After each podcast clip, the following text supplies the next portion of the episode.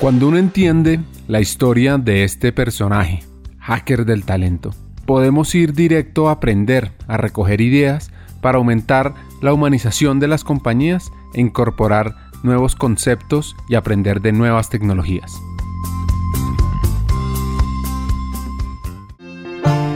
Y entonces hay una nueva clave sobre el rol y la estrategia del área. Mucha atención con esto que arranca diciendo. Uno no se da cuenta de la importancia de recursos humanos hasta que está en recursos humanos, porque es como un, eh, un área silenciosa, es decir, eh, y una de las cosas que yo siempre digo, digo, no, pues cuando sale bien, hay incremento salarial o se hace algo, el líder es un berraco. Pero cuando sale mal, es que recursos humanos lo hizo mal. Eh, y, y, sí, it is what it is, digamos que uno tiene que vivir con eso, pero creo que la clave, y fue la visión que tuvo el banco en eso en general, porque esto se hizo a nivel global, es cuando se trae a alguien de negocio junto con alguien experto en recursos humanos, es un muy buen complemento. De ahí que la diversidad de los equipos sea esencial en cualquier organización. Porque si no entiendes el negocio, tú puedes saber muchos recursos humanos y era lo que nos pasaba al principio. Es, yo, yo oía y, y, tuve que hacer un proceso grande de gestión del cambio dentro del equipo, porque era, bueno, es que aquí siempre se ha hecho así. Es que esto funciona así, no es que no es lo que uno quiera. Nosotros somos los que tenemos que apoyar al cliente, no al revés. El cliente no se tiene que ajustar. Si esto fuera un cliente externo, uno no hace que el cliente se acomode a los procesos del banco, uno acomoda sus procesos a lo que el cliente necesita. Entonces yo creo que hoy, hoy en día y, cada vez más recursos humanos se vuelve un socio estratégico.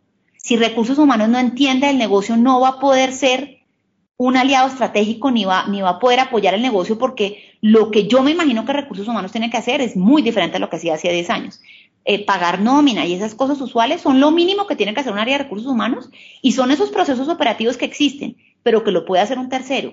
Pero el valor agregado es qué es lo que uno está anticipando de la competencia, qué es lo que uno está anticipando del negocio.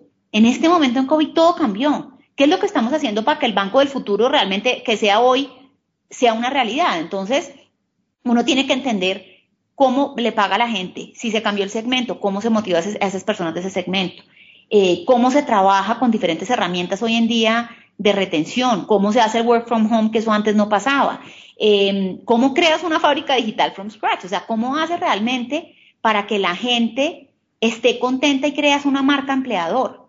Y si recursos humanos no entiende qué es lo que necesita el cliente, eso nunca va a pasar. Porque además cada cliente es diferente.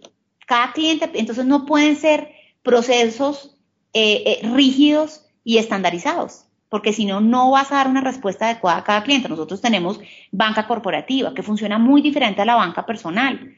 Tenemos diferentes segmentos, tenemos tecnología, tenemos eh, fábrica digital, tenemos control interno, tenemos riesgos, tenemos cualquier cantidad de áreas que funcionan completamente diferente en la atracción y en la retención del talento. Entonces creo que es clave que recursos humanos sepa ese negocio y que se vuelva cada vez más estratégico, porque es como esa, ese apoyo que está tras bambalinas, que si no existiera seguramente muchas cosas empezarían a generar ruido. Cuando, cuando empieza a darse el ruido, yo digo, aquí nos va a caer. O sea, no importa quién lo haya generado, aquí nos va a caer. Y por eso creo que también hay que trabajar en gestión del cambio, hay que trabajar en muchos temas que antes uno no hacía. E, esos KPIs y conocer a los empleados es clave. Hoy en día un portafolio rígido tampoco funciona. ¿Qué quiere la gente? El 70% de la población del banco hoy en día son millennials. Cambió completamente. O sea, lo que nos hacía exitosos hace cinco años ya no existe hoy. Entonces, casi que es estar, lo clave de recursos humanos es estar en constante cambio, como lo está todo el mundo. para lograr impactar, crearon el modelo de HR Business Partners. ¿Qué significa esto? María Isabel no lo cuenta. Sabes que ha sido clave para esto. Eh, se creó, y, de hecho, las grandes críticas que yo tenía cuando empecé, o sea, yo el día uno que me senté, eh, empecé a recibir críticas de esto no funciona. Claro, los líderes tenían que buscar a muchas personas para que se solucionara algo, y al final ellos tienen que estar enfocados en sus resultados, no viendo que les resuelve un problema que se tiene que resolver como sea del área de recursos humanos. Entonces, eh, nosotros implementamos el, modelo de las HR Business Partners, que creo que es el fast track aprender tanto de todos recursos humanos como del negocio. Entonces, ¿qué hicimos? Tenemos una especialización y ahí uno lo que puede hacer es empezar a rotar en las diferentes vicepresidencias, pero aquí la clave es que contratamos a un equipo de HR Business Partners que le correspondían a cada vicepresidencia. Entonces hay una HR Business Partner digital, otra de tecnología, otra legal, etcétera, etcétera, etcétera. Y estas personas aprenden de todo el entorno de recursos humanos. Existen los expertos, claro, o sea, está la persona experta en compensación, la, de relaciones laborales, eh, la de liderazgo, en fin. Eh, sin embargo, es un dúo, porque esta persona que es la HR Business Partner es como un gerente de cuenta para un cliente. Ella va donde el vicepresidente o donde cualquiera de los, de los decision makers de las vicepresidencias, se reúnen semanalmente, van a sus comités semanales, aprenden del negocio porque están con ellos todo el tiempo, más allá que en recursos humanos, que es lo que creo que debe hacer un HR Business Partner, aprenden de, de, de las necesidades de cada uno de los negocios que están liderando y se devuelven a los diferentes expertos de recursos humanos a decirles, miren, esta vicepresidencia necesita X, Y, Z, montemos este plan así, esto es lo que podemos hacer y se vuelven completamente estratégicas. Ya hoy en día no tener HR Business Partner creo que es impensable, por lo menos en el banco, porque son las que canalizan todas esas necesidades del cliente interno y las hacen realidad llevándolo a los expertos de recursos humanos. Entonces, la persona que ocupa ese rol es clave, porque esa persona va a saber, va a ser el experto número uno de todos los procesos de recursos humanos, porque si no, no puede ayudar, no puede como, dar respuesta ni dar delivery y tampoco puede llevar ese request al experto de recursos humanos.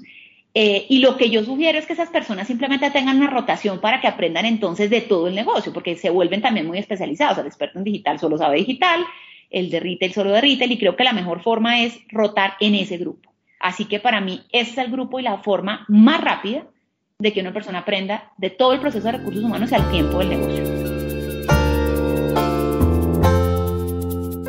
Y pensando un poco sobre el futuro del talento humano, le quedan a uno muchas preguntas.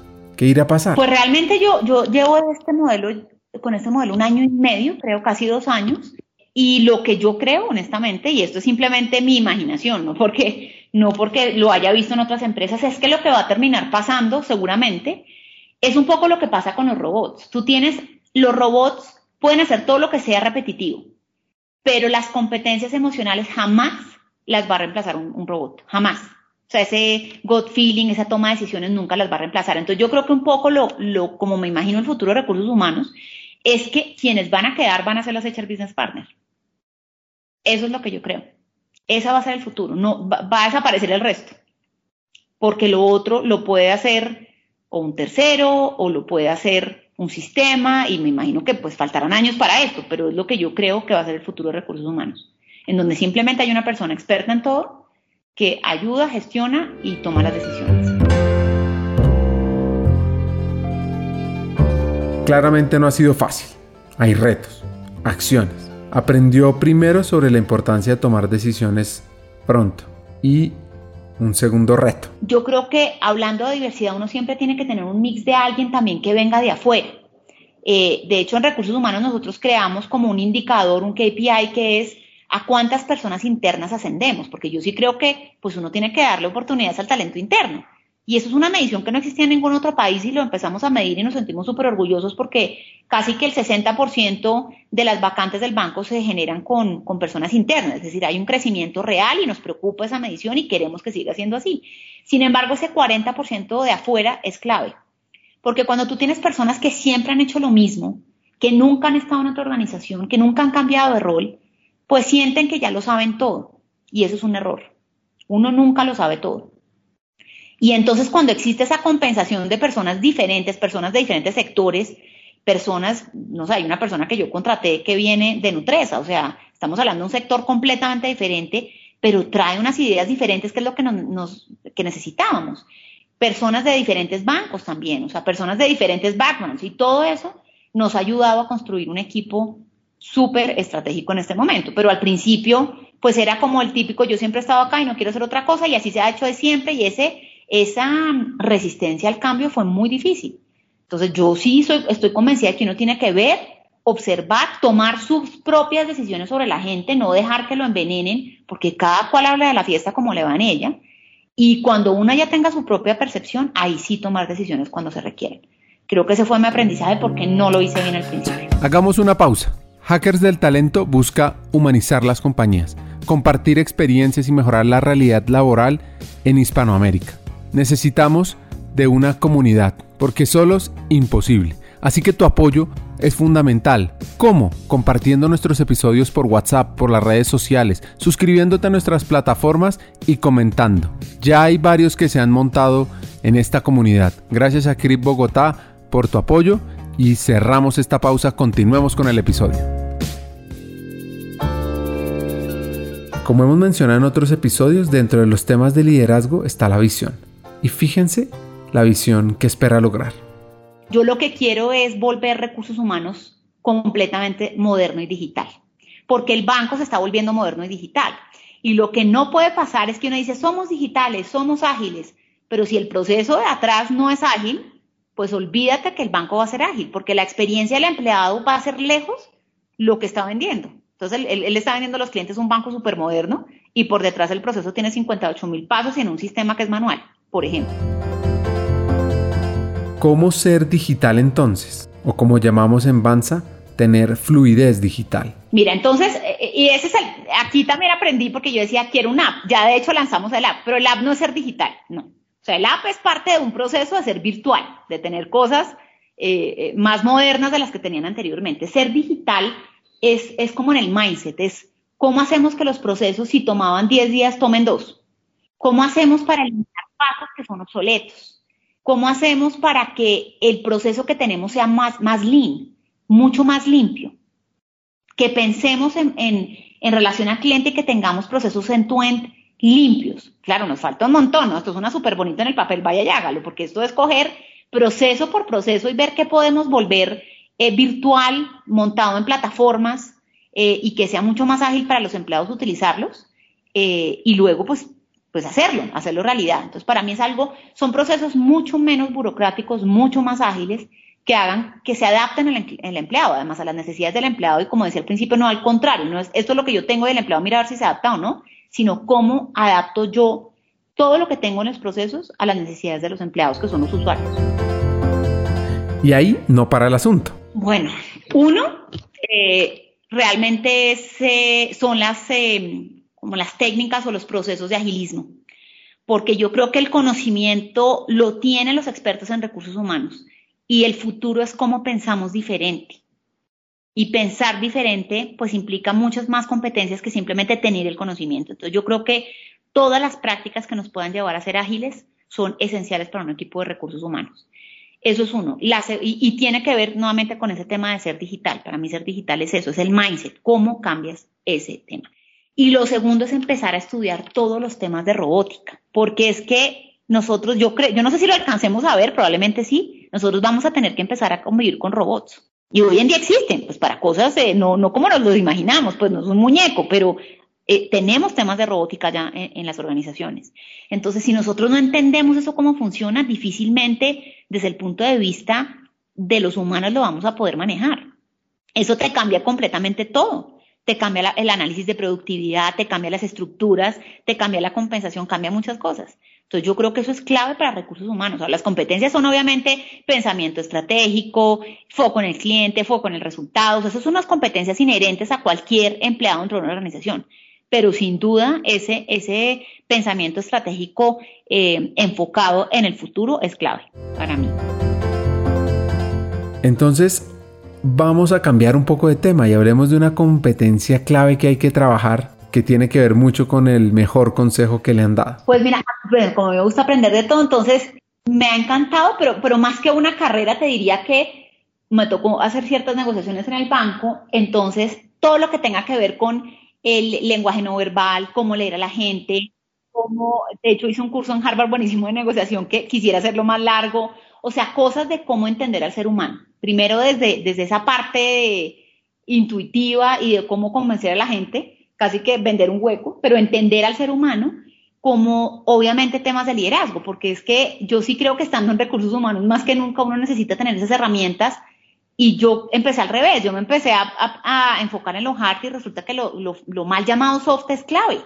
Y es nuevamente lo que va a quedar en un futuro, eso es lo que cómo toma uno decisiones eh, en momentos de estrés, cómo en estos momentos, cómo toma decisiones. Es que si hay algo que hemos tenido que aprender es, esto no da tiempo, o sea, si había una pandemia, usted cómo saca, qué hace con la gente, tiene que reaccionar de inmediato. Esto no es, no espérese, yo pienso seis meses y le tengo el plan. No, mañana tiene que tomar una decisión o hoy mismo tiene que tomar decisión.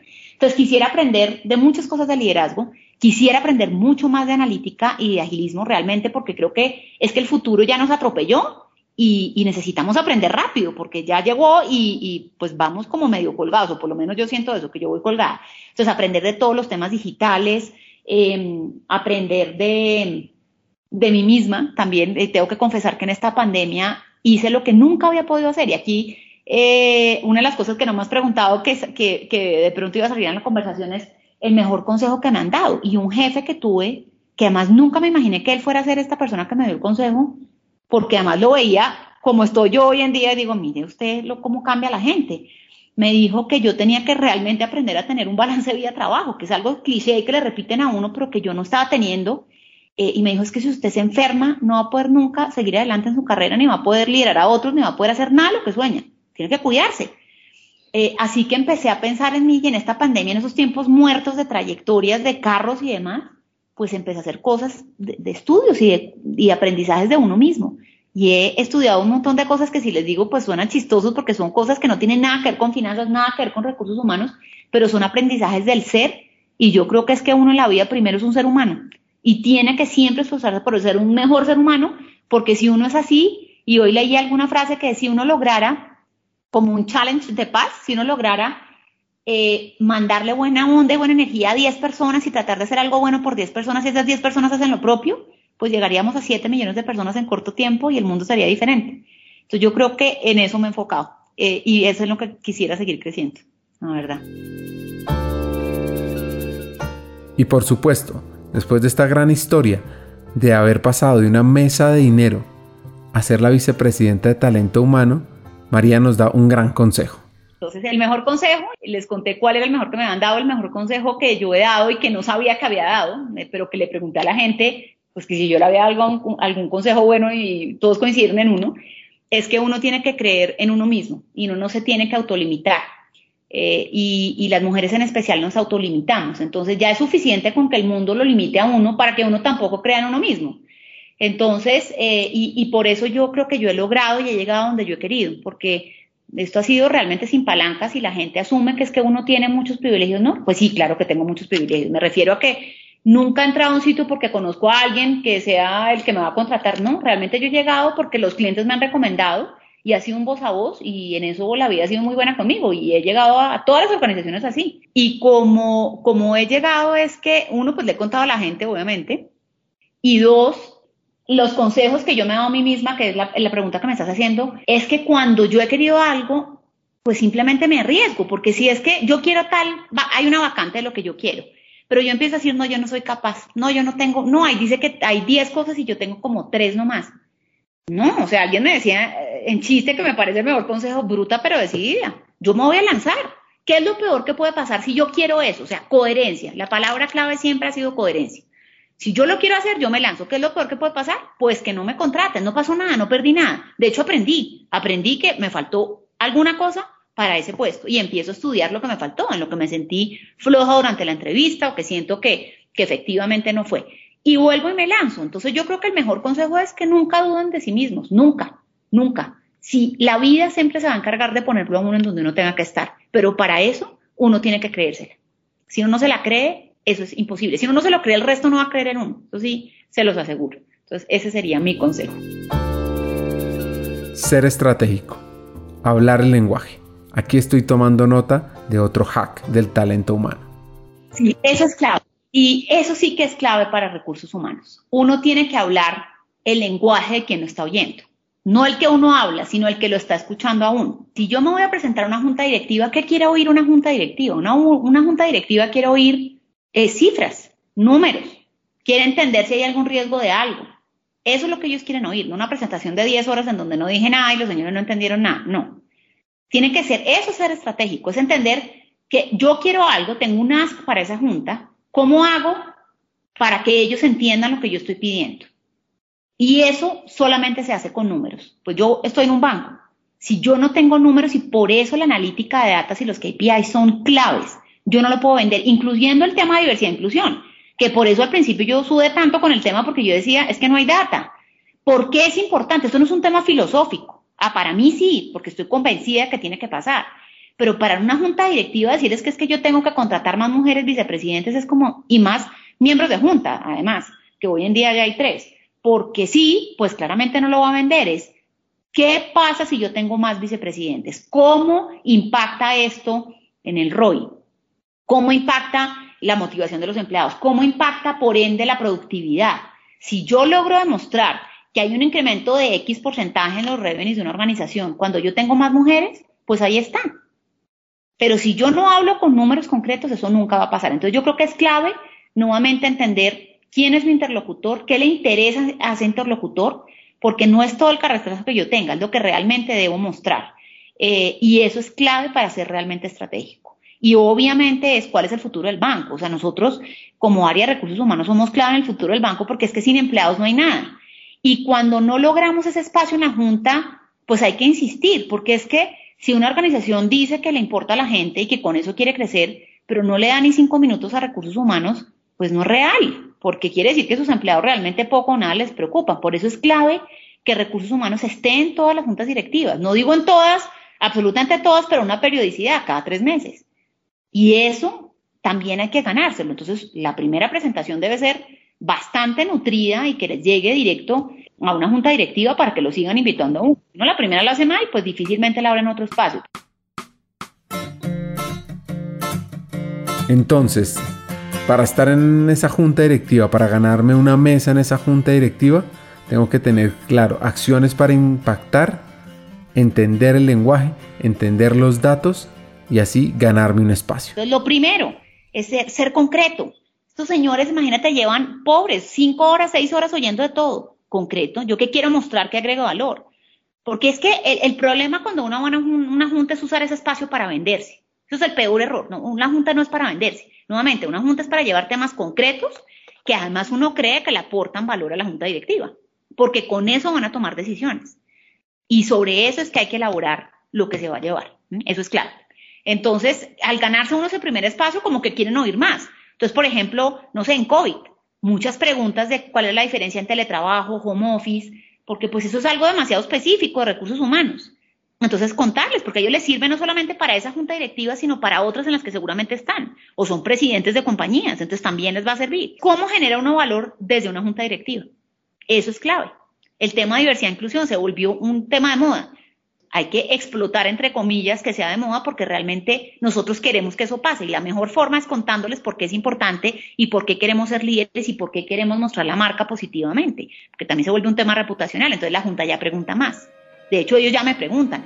Yo llevo unos tableros súper concretos de KPIs. O sea, mi dashboard es una hoja que tiene toda la información de, los empleados y lo que les pueda preocupar. Y eso también es clave. Entonces, así que ganamos el espacio. De este episodio nos llevamos tres hacks. Conectar tu lenguaje con el de los líderes. Contar los sueños. Y el aprendizaje constante para reinventarse y crecer día a día en las diferentes organizaciones. Nos vemos en el próximo episodio.